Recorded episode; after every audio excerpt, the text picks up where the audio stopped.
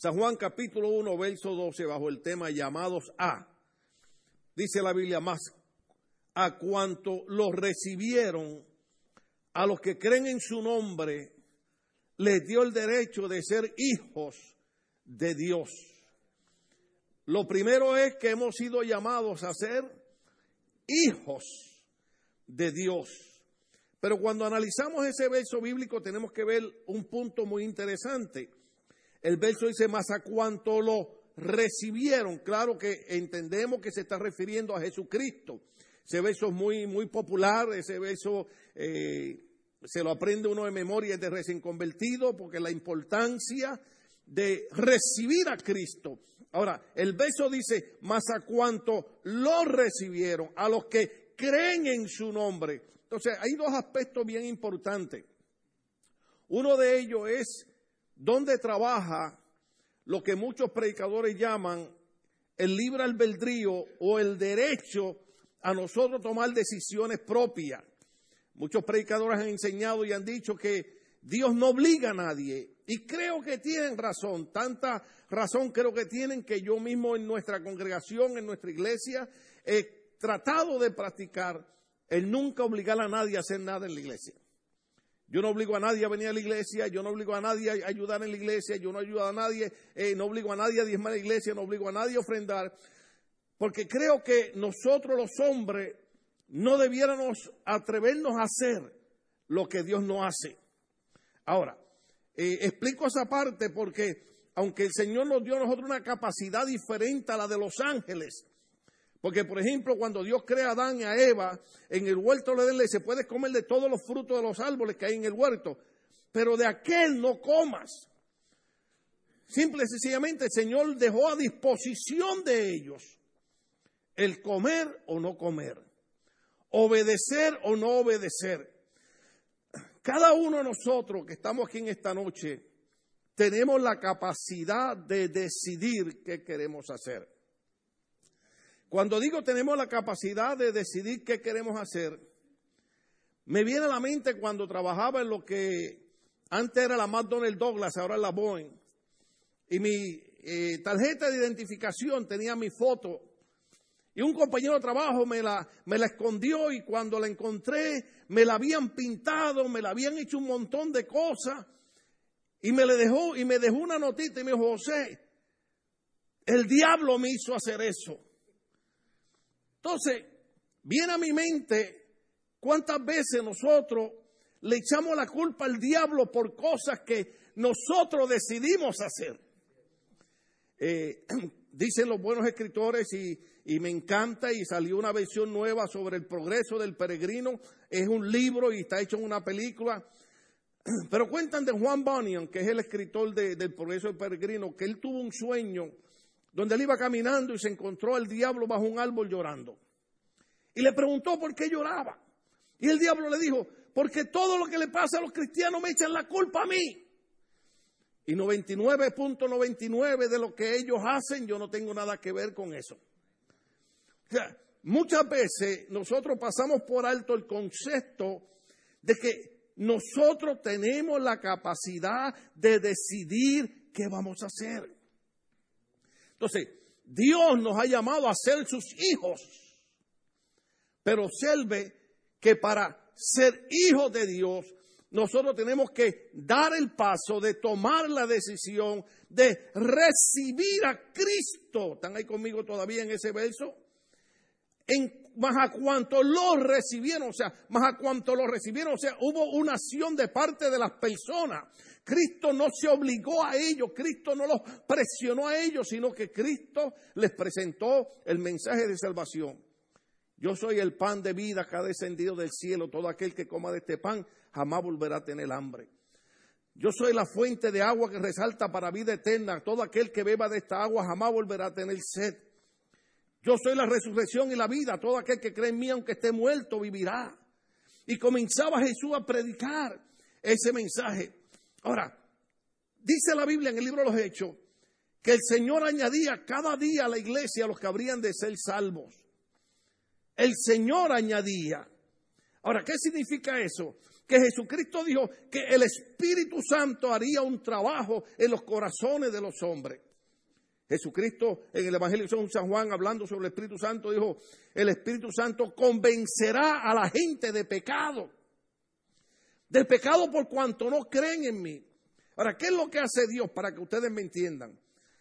Dios crea circunstancias que nos llaman la atención. Dios crea circunstancias que nos llaman la atención y comienza a crear en nuestros corazones la realidad de que necesitamos de alguna manera entender que necesitamos creer en Dios y aceptar a Cristo como Señor y Salvador de nosotros. Dios no nos va a obligar a ser salvos. Alguien dijo algo muy bonito una vez. Si Dios me obliga a mí a entrar al reino de los cielos en contra de mi voluntad, el reino de los cielos se convierte en el infierno para mí porque estaré en un lugar donde yo no quiero estar. ¿Usted vio eso? Dios nunca nos va a obligar, pero Dios va a crear circunstancias en nuestro medio ambiente que nos van a hacer mirar hacia arriba y decir, necesito a Dios, necesito la salvación. Ahora en esta semana que hemos estado visitando una hermana que fue operada, está en el hospital, eh, ayer la veía yo acostada y, no podía moverse porque tenía una manguera por la nariz, todas esas cosas. Y yo le decía a ella que en una de mis operaciones, yo estaba ahí acostado y no me podía mover porque si movía un dedo del pie me daba calambre la pierna, hermano, aquello era horrible. Y lo único que yo decía era, gracias a Dios que por lo menos estoy acostado boca arriba y lo único que podía hacer, hermano, era en mi mente orar y clamar a Dios. Dios creó una circunstancia donde me recordaba, habrá momentos en nuestras vidas que lo único que podremos hacer será clamar a Dios para que tenga misericordia de cada uno de nosotros. No nos va a obligar Dios a ser salvo, pero va a crear el ambiente para que nosotros entendamos que necesitamos la salvación. ¿Qué ambientes crea el Señor? Ambientes proféticos. Nosotros estábamos de fiesta y celebramos la Navidad y celebramos el año. Sin embargo, en muchos de nuestros países hubieron gente muriendo porque en Indonesia hace una semana hubo un tsunami, eh, eh, volcanes se están activando, eh, el sistema global, hermano, y continuamente las cosas van de mal en peor. La Biblia dice que la misma naturaleza le clama a Dios y le pide a Dios, ya redímeme. Entonces, todos estos conceptos proféticos son circunstancias que Dios dice, observa lo que pasa a tu alrededor y entiende que Cristo dijo, yo soy el camino, soy la verdad, soy la vida, nadie va al Padre si no es por mí. Entramos y salimos a nuestros hogares, entramos y salimos a la iglesia, entramos y salimos a, nuestros trabajos, pero se nos pasa por alto ver los conceptos proféticos que nos rodean conceptos proféticos que dice la Biblia que en los últimos días, a lo bueno, a lo bueno se le llamaría malo y a lo malo. Bueno, estamos en un concepto que hoy, yo hablaba con la pastora y le decía, pero, pero ¿para dónde vamos? En California, desde el primero de enero, es legal que ahora cuando usted va a sacar la licencia de conducir, a usted lo identifique nada más con una X. Porque si usted dice, yo no me siento masculino ni me siento femenino, no sé lo que soy. Entonces el sistema de gobierno ha llegado a una mentalidad tan, perdone la expresión, retrógrada, o sea, quiere decir atrasada, que aunque tú seas un hombre, pero tú dices, yo no sé lo que soy, te ponen una X. Damos gloria a Dios porque en Mississippi se pasó una ley que en las licencias de conducir tiene que aparecer la palabra In God we trust. En Dios confiamos. Dios bendiga a Mississippi. Dios bendiga a aquellos que todavía dicen confiamos en Dios. Pero mire California cómo va. En el lugar donde Dios nos ha puesto. Dios crea circunstancias, crea ambiente donde nos hace sentir la necesidad de que necesitamos ser salvos. El primer punto es que somos llamados a ser hijos de Dios. La Biblia dice, San Juan capítulo 1, verso 12, mas a cuántos los recibieron, los que los recibieron, los que los recibieron. Pues la pregunta es, esto debiera ser en, en otro culto, pero la tengo que hacer ahora. La pregunta es, ¿cuántos estamos viniendo a la iglesia? ¿Cuántos estamos congregando? Pero nunca hemos recibido a Cristo como Señor y Salvador de nuestra vida. Porque mucha gente congrega, mucha gente va a las iglesias y viene a esta iglesia. La pregunta es, ¿han recibido a Cristo como Señor y Salvador de su vida? Es bueno venir a la iglesia, claro que sí. Es bueno compartir, claro que sí. Pero la Biblia dice, y no quiero saltar tanto, pero el libro de Apocalipsis, Revelación, el último libro. La Biblia dice que va a haber un gran juicio. Nosotros no nos gustan esas predicaciones, pero está ahí. Va a haber un gran juicio donde se van a abrir los libros de las obras. En esos libros las obras, hermano, olvídese que ahí va a salir todos los tamales que se comió en diciembre, hermano. Por más que usted se disfrace, por más faja que se ponga, van a salir ahí. Ahí va a aparecer todo. Todo lo bueno que hicimos, todo lo malo que hicimos. Pero la Biblia dice, y luego del libro las obras, se abre otro libro. La Biblia lo identifica como el libro de la vida. Y esta es la parte peligrosa. Y el que no se halló inscrito en el libro de la vida fue lanzado al lago de fuego y azufre donde el gusano no se consume. Déjeme darle más despacio a esto. Porque eh, voy a sonar anticuado ahora. Pero el Evangelio se ha modernizado tanto que la gente piensa que no tiene necesidad de recibir a Cristo, de aceptar a Cristo como Señor y Salvador. Necesitamos un Salvador porque el que no se haya inscrito en el libro de la vida será lanzado a un lago de fuego y azufre por la eternidad. Y el único que nos puede librar de ese lugar de condenación se llama Jesucristo. Y en cuanto lo recibieron, fueron hechos hijos de Dios. Eso es el ABC del Evangelio, hermano. Pero estamos tan, tan, permítame repetirlo, tan modernizados que pensamos que la iglesia es un club religioso, que, que, hay que modernizar todo en la iglesia para que la gente acepte la iglesia. Déjeme decirle algo. Nosotros no tenemos que modernizar la iglesia para que la gente acepte la iglesia. La gente necesita aceptar a Cristo para ser hechos hijos de Dios. No somos hijos de Dios porque nos unimos a una iglesia. No somos hijos de Dios porque decimos gloria a Dios y aleluya. Somos hijos de Dios cuando recibimos a Cristo como Señor y Salvador. Más a cuanto lo recibieron, a los que creen en su nombre, a los que creen en el nombre de Cristo. Eso es bien importante. Creo que es por ahí, por el libro Romanos, capítulo 9, capítulo 10, por ahí. Dice, si confesares con tu boca que Jesucristo es el Señor y creyeres en tu corazón, diga conmigo, creyer en tu corazón, y creyeres en tu corazón que Él es el Hijo de Dios, entonces serás salvo. No somos salvos por creer en la religión.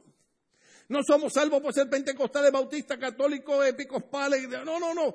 Somos salvos cuando confesamos con nuestra boca a Jesucristo como Señor y creemos en nuestro corazón que Él es el Hijo de Dios. Porque podemos creer en un montón de conceptos religiosos, pero el único que nos hace hijos de Dios es Jesucristo. Por eso ese verso, aunque se ve tan sencillo, pero no lo es. Déjeme darle un poquito para atrás. Más, ¿a cuántos lo recibieron? La pregunta hoy es, y esto hay que estar seguro, ¿he recibido yo a Cristo como Señor y Salvador de mi vida? Yo en una ocasión, hermano, le dije tanto a, mi hija mayor como a mi hijo, como a Stephanie y a Jacqueline, le dije, ustedes no son salvos porque son hijos de pastores. Gloria a Dios por eso. Pero tiene que llegar un momento donde ustedes tienen que tomar la decisión de recibir a Cristo. Y la pregunta era, pero papi, pero si nosotros no, yo no lo sé, ustedes han seguido todo el orden y el respeto, gloria a Dios por eso, pero es que la Biblia dice que todos hemos nacido en pecado. El salmista decía, en pecado me concibió mi madre. Por eso es que en la iglesia eh, eh, católica, los que eh, nos criamos ahí, nos enseñaron que la razón por la que nos bautizaban cuando niños era para quitar el pecado original de nuestros padres. ¿Alguien recuerda eso? Entonces, es bueno nacer en un hogar cristiano, es bueno ser hijo de pastores, pero de nada sirve si no recibimos a Cristo como Señor y Salvador de nuestras vidas. Somos llamados a ser hijos de Dios. Marcos capítulo 1, verso 17 dice de esta manera. Jesús está predicando, Jesús está hablando y dice, vengan, síganme, les dijo Jesús, y los haré pescadores de hombres. Punto número uno, hemos sido llamados a ser hijos de Dios. Punto número dos, es un reto. Hemos sido llamados a ser pescadores de hombres. Cada uno de nosotros tiene un ministerio. Cada uno de nosotros tiene una misión. Cada uno de nosotros ha sido llamado a ser pescadores de hombres. La cuestión es que Pedro y los pescadores que escucharon a Jesús entendían lo que él quería decir. Porque una de las cosas que hacían estos hombres como pescadores era que sabían que iban a pescar porque había necesidad. Déjeme decirle algo, iglesia. Empezando el año, hay una necesidad de compartir el mensaje de salvación, el Evangelio de Cristo, con la gente que está perdida, especialmente en estos últimos días. Hemos sido llamados. No quiero dañar el mensaje, pero mi pastor diría que no hemos sido llamados a calentar bancas en la iglesia. Ahora tenemos que decir sillas cómodas. Y tenía razón. ¿Cuántas veces nos enojábamos con los pastores viejitos? Y ellos tenían razón. Ellos decían, hay una grande necesidad de predicar el Evangelio. Si más gente se convierte a Cristo, menos criminales hay en la calle, menos gente mala hay. ¿Usted sabe cuánta gente murieron empezando el año por personas que ocasionaron accidentes por estar manejando borrachos? Ahora, ¿usted sabe cuántos ex borrachos hay en la iglesia, hombres y mujeres que hace 30, 40, 50 años son libres del alcoholismo, son libres de la droga, porque alguien tuvo la necesidad de llevarle el mensaje de Cristo. Alguien entendió, he sido llamado a ser pescador de hombres, sea el nombre de Dios glorificado. Esa parte es importante. Hemos sido llamados a ser hijos de Dios, sí, gloria a Dios, somos salvos, tenemos la bendición de Dios, aleluya. Pero también hemos sido llamados a ser pescadores de hombres, a compartir el Evangelio de Cristo, de alguna manera o de otra. Yo siempre digo que algo bonito que usted puede hacer es, donde quiera que usted esté hablando, deje que se le zafe un amén. Cuando usted esté hablando con alguien, en una oficina con un doctor o algo. Cuando el doctor le diga, te vamos a hacer estos exámenes y esto, usted diga, amén. amén. Es impresionante. Yo aprendí eso con, el, con el, maestro de, de, humanidades en la universidad en Puerto Rico. Era un sacerdote, era un hombre sumamente brillante. Eh, yo tenía que leer el libro y él se lo sabía de memoria. Pero él daba la clase y decía amén. Y decía gloria a Dios yo decía, pero este hombre no entiende que está en una universidad pública. No nos podemos avergonzar del Evangelio. El apóstol Pablo cuando predicaba decía, porque no me avergüenzo del Evangelio, porque es potencia de Dios para salvación a todo aquel que cree. Pablo decía, yo he sido llamado a ser pescador de hombres. Yo tengo que predicar este poderoso evangelio y no me puedo avergonzar de este evangelio. Jesucristo dijo unas palabras muy peligrosas. Jesucristo dijo, el que se avergüence de mí, de mis palabras delante de los hombres, yo me avergonzaré de ellos delante de mi Padre Celestial. ¿Sabe cuánta gente prefiere dejar el evangelio, dejar la iglesia por seguir a los amigos? Por seguir las fiestas. Ay, pastor, se puso fanático. No, no, no, usted, tiene que entenderme. Usted sabe, usted sabe que yo no soy fanático ni extremista. Pero muchas veces preferimos agradar a los amigos y a la gente que no quiere servir a Dios, que no quiere hacer a, a Cristo su Salvador. Y simple y sencillamente nos estamos avergonzando del Evangelio. Yo doy gracias a Dios que desde los 18 años Hoy le decía a mi esposa, si yo no hubiera venido a Cristo a los 18 años, tal vez los últimos 30 años de mi vida yo los hubiera pasado en una cárcel.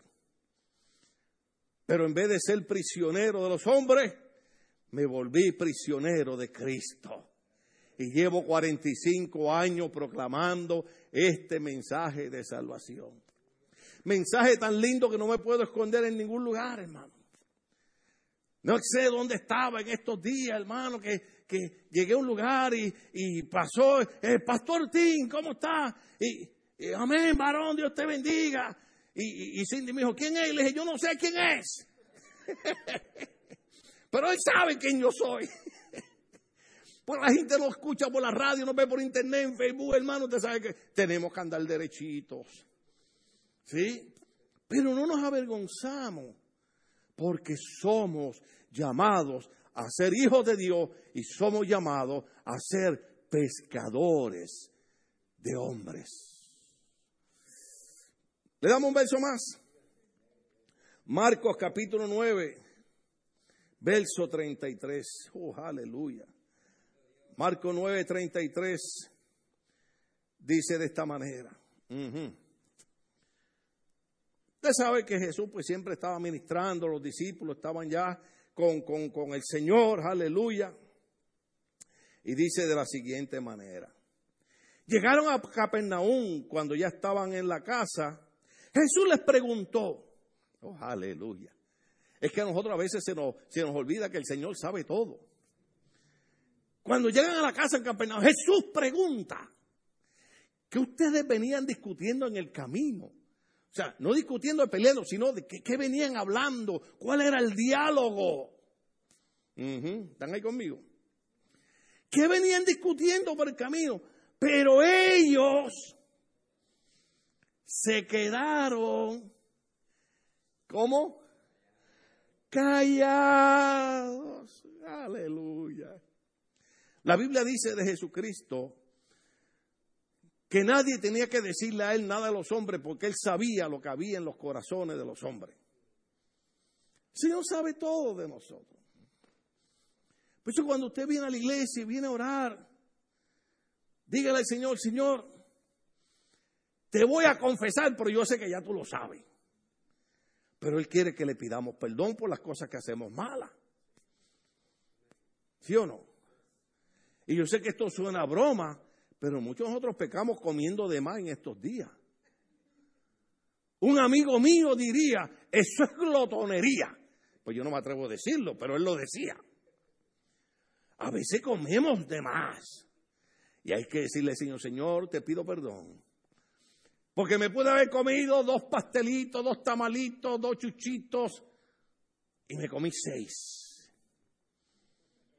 ¿Ah? Dijo alguien por ahí, no me di cuenta. Fui a la cocina a tomar agua y terminé comiéndome cuatro tamales. Yo no sé quién de ustedes fue. El Señor sabe todo de nosotros. Por eso tenemos que serle honestos al Señor. La gente se va de la iglesia, la gente huye de Dios, corre de Dios. Y es todo lo contrario, hay que venir a decirle al Señor, Señor, ¿sabe qué? La regué. No hice nada que tú no supieras, pero te quiero pedir perdón por lo que hice. Todavía, hermano, dentro del Evangelio, esa parte es importante. La gente piensa que no, pero sí. Yo sé que el Señor perdonó nuestros pecados. Pero el, apóstol Ronald Short, el doctor Short, enseñó algo, que la razón por la que Jesús enseña el lavacro de pie, que tal vez podamos llegar ahí ahorita, es porque cuando Pedro le dice, lávame todo, el Señor le dijo, no, no, no, solamente necesitas lavarte los pies.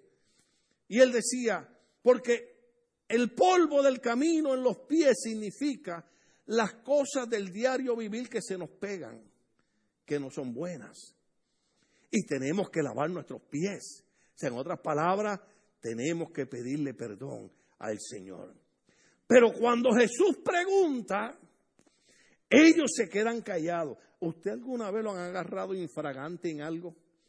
Usted sabe lo que es la palabra infragante, ¿verdad? De sorpresa. ¿Ah? ¿De alguna vez lo tuvieron que haber agarrado comiéndose una galletita? ¿Ah? Y ellos dicen, pero si Él va adelante, nosotros estamos acá atrás hablando. ¿Cómo Él se le ocurre? ¿Cómo Él sabe? ¿Por qué nos pregunta qué venían hablando?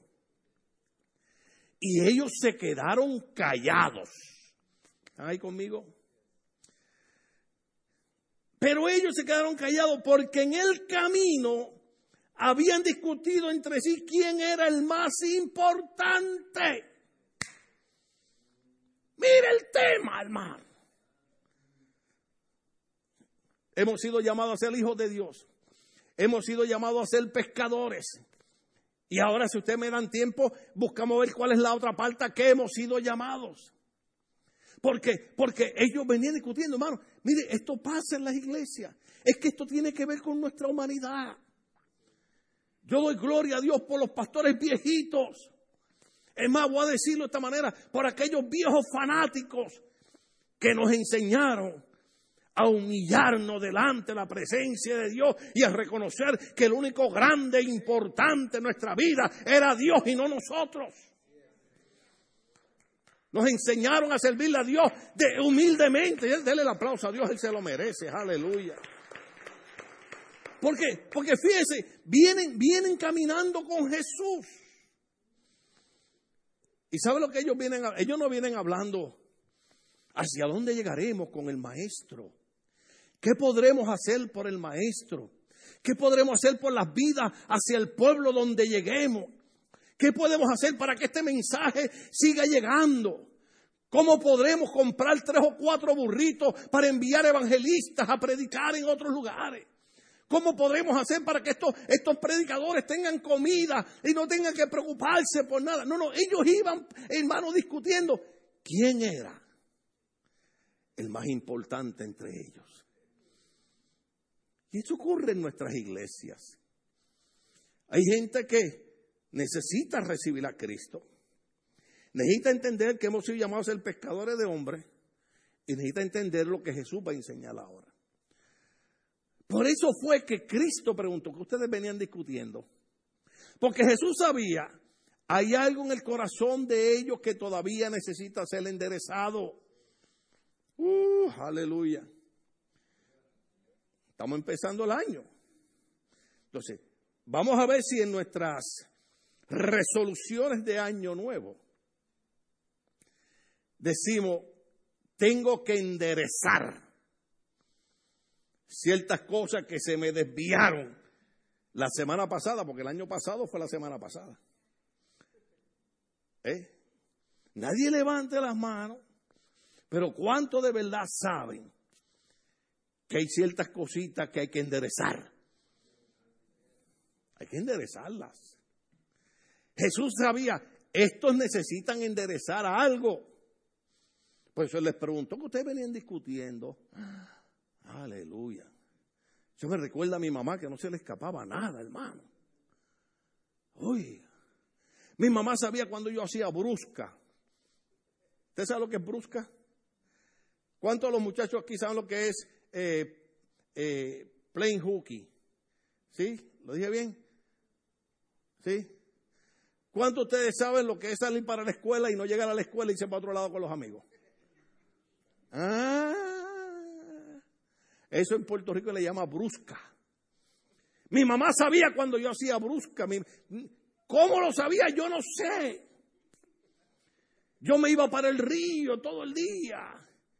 Y llegaba a mi casa y mi mamá me... Yo, nosotros tenemos costumbre. Bendición, mami. Dios te bendiga, hijo. Y cuando pasaba por el lado me tocaba el brazo así con las uñas. Y al rato, mira, tenía las rayas de las uñas blancas. Y es que cuando usted está muchas horas en el agua, la piel se le seca. Y si alguien le pasa las uñas, se le ponen las líneas blancas. Y cuando yo veía las líneas blancas, yo sabía que yo iba a ver las estrellas. ¿Cuántos estamos aquí todavía? ¿Cuántos de ustedes, cuántos son padres? ¿Cuántos de ustedes los padres, ahora sus hijos hacen cosas que usted dice, voy a tener la misericordia que tuvo mi mamá y mi abuela conmigo? Porque no, muchas veces vivíamos por la misericordia de nuestros padres y de nuestras madres, que sabían lo que habíamos hecho, pero decían, le voy a dejar pasar esa. Como hace el pastor con los hermanos en la iglesia, que creen que hacen las cosas escondidas nadie vio, el pastor no vio. Hermano, cuando tú, cuando tú vas a despertar que la Biblia dice que todas las cosas están desnudas delante de Dios, quien creó todas las cosas. Mm. Entonces, ellos venían discutiendo quién era el más importante. Eso no suena como a vanidad y orgullo, hermano. Esa es la pelea eh, con los hermanos en las iglesias. ¿Quién es el más importante en la iglesia?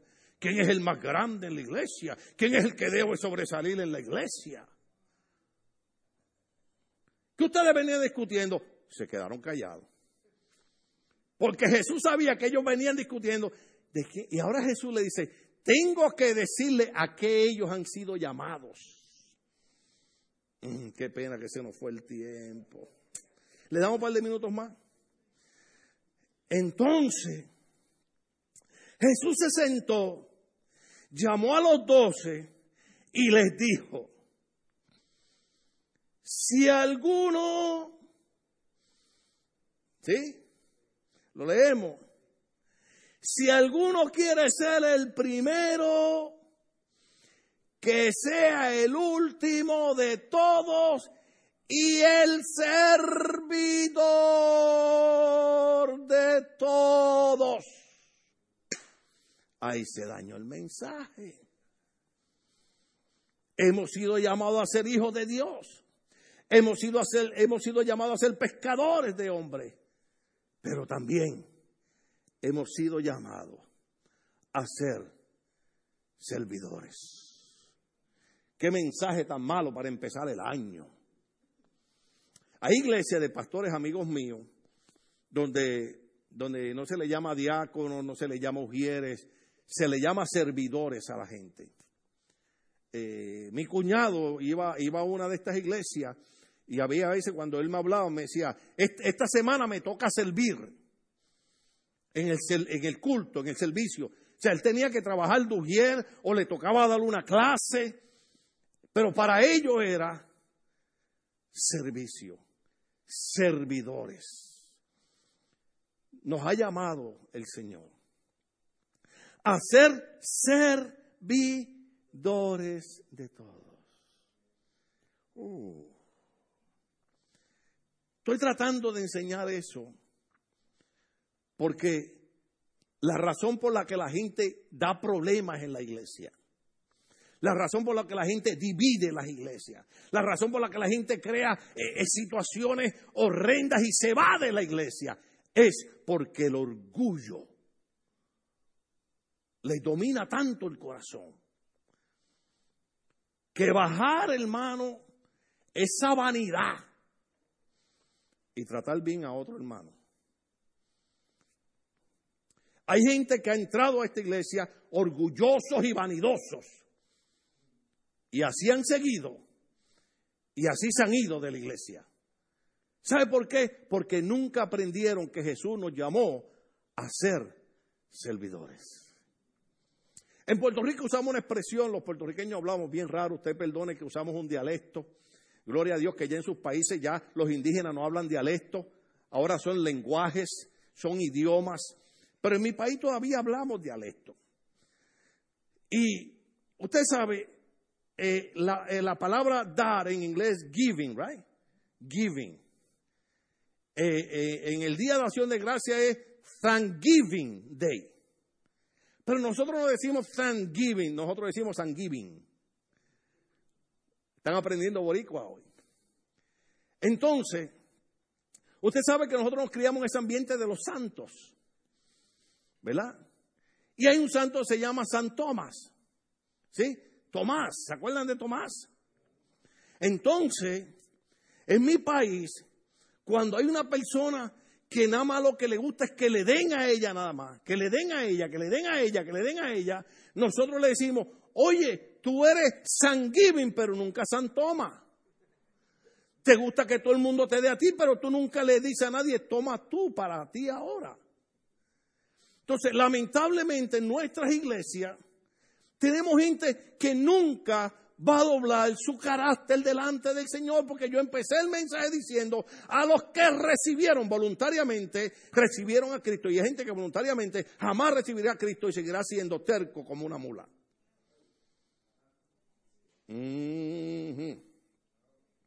Por eso Jesús nos enseña y nos dice, quiero que empiecen el año entendiendo que han sido llamados a ser hijos de Dios han sido llamados a ser pescadores de hombres y han sido llamados a ser servidores. ¡Wow! No es fácil ser servidor, porque la gente confunde la bondad con tontera y el ser manso con ser menso. Pero Dios nos ha llamado a vencer el mal con el bien.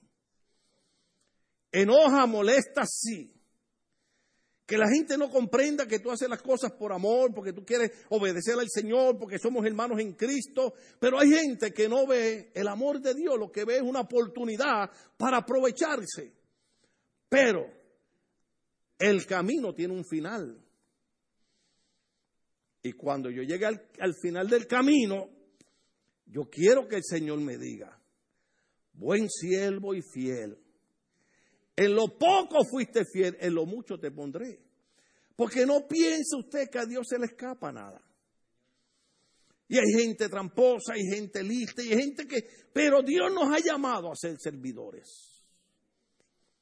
Pero para ser servidores hay que doblegar nuestro orgullo, hay que doblegar nuestra vanidad, hay que doblegar nuestra arrogancia. Si Dios está bendecido, amén. Si Dios te ha dado casa, amén. Si Dios te ha dado carro nuevo, amén. Si Dios te ha dado un buen trabajo, amén. Si Dios te ha dado buena ropa, amén. Disfruta de todo lo que Dios te ha dado.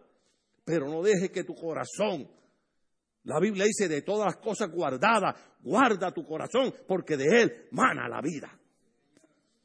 Dale gracias a Dios por lo que tiene. Ayer estábamos a día 3, ¿verdad? Ayer yo celebré 36 años de haber llegado a California. Yo tenía una casa en una urbanización privada. Siempre que voy a Puerto Rico voy a visitar la casa esa porque ahí murió mi mamá en esa casa. Y siempre voy y le digo a mi esposa, ya ella se lo sabe de memoria, le digo, en ese cuarto ahí de frente, ahí murió mami. Una casa, hermano, una urbanización. Los vecinos de frente eran doctores, dos carros del año. A José en un colegio bautista privado. Yo tenía plata, hermano.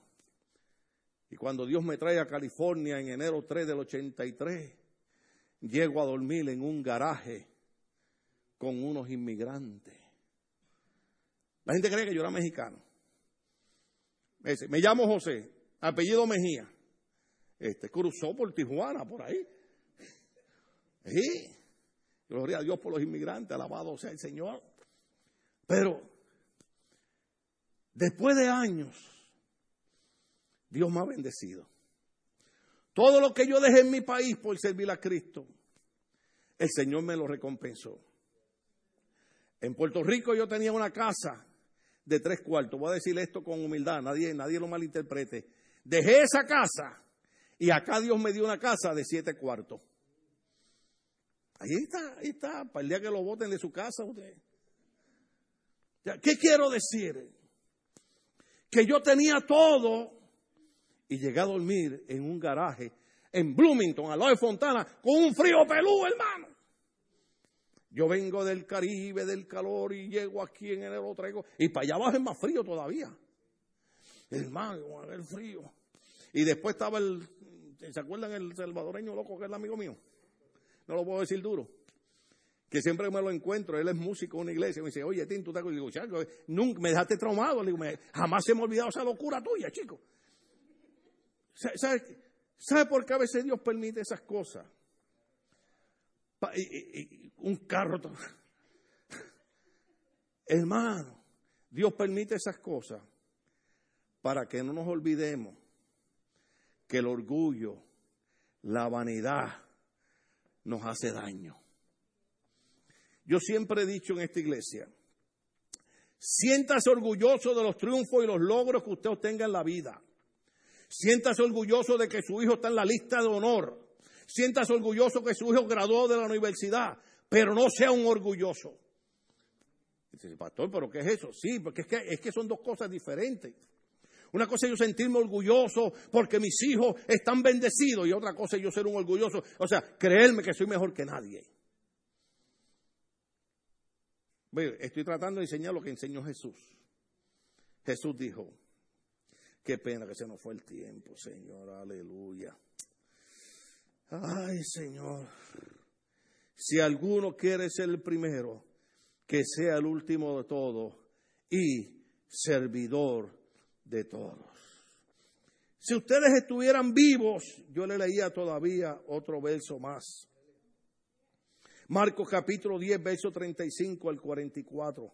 Ahí le damos corrido. Amén. Corrido. Se le acercaron Jacobo y Juan, hijos de Zebedeo, maestro, le dijeron, queremos que nos conceda lo que te vamos a pedir, que quieren que haga por ustedes. Concédenos que en tu glorioso reino uno de nosotros se sienta a tu derecha y el otro a tu izquierda. No pidieron nada a los nenes, ¿verdad? Oh, aleluya. Jesús le dice, no saben lo que están pidiendo, le replicó Jesús. ¿Pueden acaso beber del trago amargo de la copa que yo bebo o pasar por la prueba del bautismo con el que voy a ser probado? Sí podemos ustedes beberán de la copa que yo bebo, le respondió Jesús, y pasarán por la prueba del bautismo con el que voy a ser probado. Pero el sentarse a mi derecha o a mi izquierda no me corresponde a mí concederlo. Eso ya está decidido. Los otros diez, al oír la conversación, se indignaron contra Jacob y Juan. Así que Jesús los llamó y les dijo, como ustedes saben, los que, se consideran jefe de las naciones oprimen a los súbditos y los altos oficiales abusan de su autoridad pero entre ustedes, diga entre nosotros. Porque Jesús dijo, pero entre ustedes no debe ser así. Al contrario, el que quiera hacerse grande entre ustedes deberá ser, dígalo, su servidor. Y el que quiera ser el primero deberá ser el esclavo de todo, porque ni aun el Hijo del Hombre vino para que le sirvan, sino para servir y para dar su vida en rescate por muchos. Hemos sido llamados a ser hijos de Dios. Hemos sido llamados a ser pescadores de hombres, pero también hemos sido llamados a ser servidores los unos de los otros. ¿Usted vieron lo que ellos pidieron? Cuando tú vengas en ese día glorioso, este a tu, derecha y el otro a la izquierda. Si el pastor no me sube al altar, si el pastor no me reconoce en el culto, yo me voy para otra iglesia. Hay que trabajar con nuestro corazón. La otra parte de que hemos sido llamados se lo doy la otra semana. Pero creo que hasta hoy hemos podido comprender que alguna de las cosas que tenemos que enderezar en el año nuevo es verdaderamente cómo está nuestra actitud en nuestro servicio a Dios. ¿Dónde están nuestras peleas? ¿Dónde están nuestros, iba a decir mitotes, pero alguien me dijo que esa palabra es mala, pero yo la aprendí. ¿Esa palabra es mala o no? Hay un montón de mitoteros. ¿Entiende? O sea, Santiago dice, ¿de dónde es que salen los pleitos y las guerras? Se lo dejo para que lo lea. Estamos de pie. Tenemos que hacer una oración empezando el año. Hemos sido llamados a punto, punto, punto. Usted haga un análisis a qué usted ha sido llamado. ¿Usted ha sido llamado a crear problemas en la iglesia? No creo que Dios lo llamó a crear problemas en la iglesia. Usted ha sido llamado a hacerle daño a los hermanos en la iglesia. No creo que Dios lo llamó a eso. Pero eso lo vemos en las iglesias y en esta también. Porque los corazones de la gente todavía no han sido abiertos para que Cristo reine en ellos. Un verso bíblico que dice que el Señor dice, dame, hijo mío, hoy tu corazón. El problema es, doy un poquito para atrás, es que hemos modernizado tanto las iglesias que vivimos como vive cualquier impío de la calle. Y nosotros no somos cualquier impío de la calle, nosotros somos hijos de Dios. Y Dios nos ha llamado a vivir como Él quiere que vivamos. Señor, en el nombre de Jesucristo, te damos gracias por este día, te damos gracias por esta noche. Permite, oh Señor, que esta palabra encuentre un buen terreno en nuestro corazón y esta semilla, que es tu palabra predicada, Señor, eche raíces, crezca y dé buenos frutos. Que este año 2019 nosotros nos enfoquemos en entender a qué tú nos has llamado. Y a ti te damos toda la gloria y toda la honra por Jesucristo. Amén. ¿Cuánto damos un aplauso a Dios?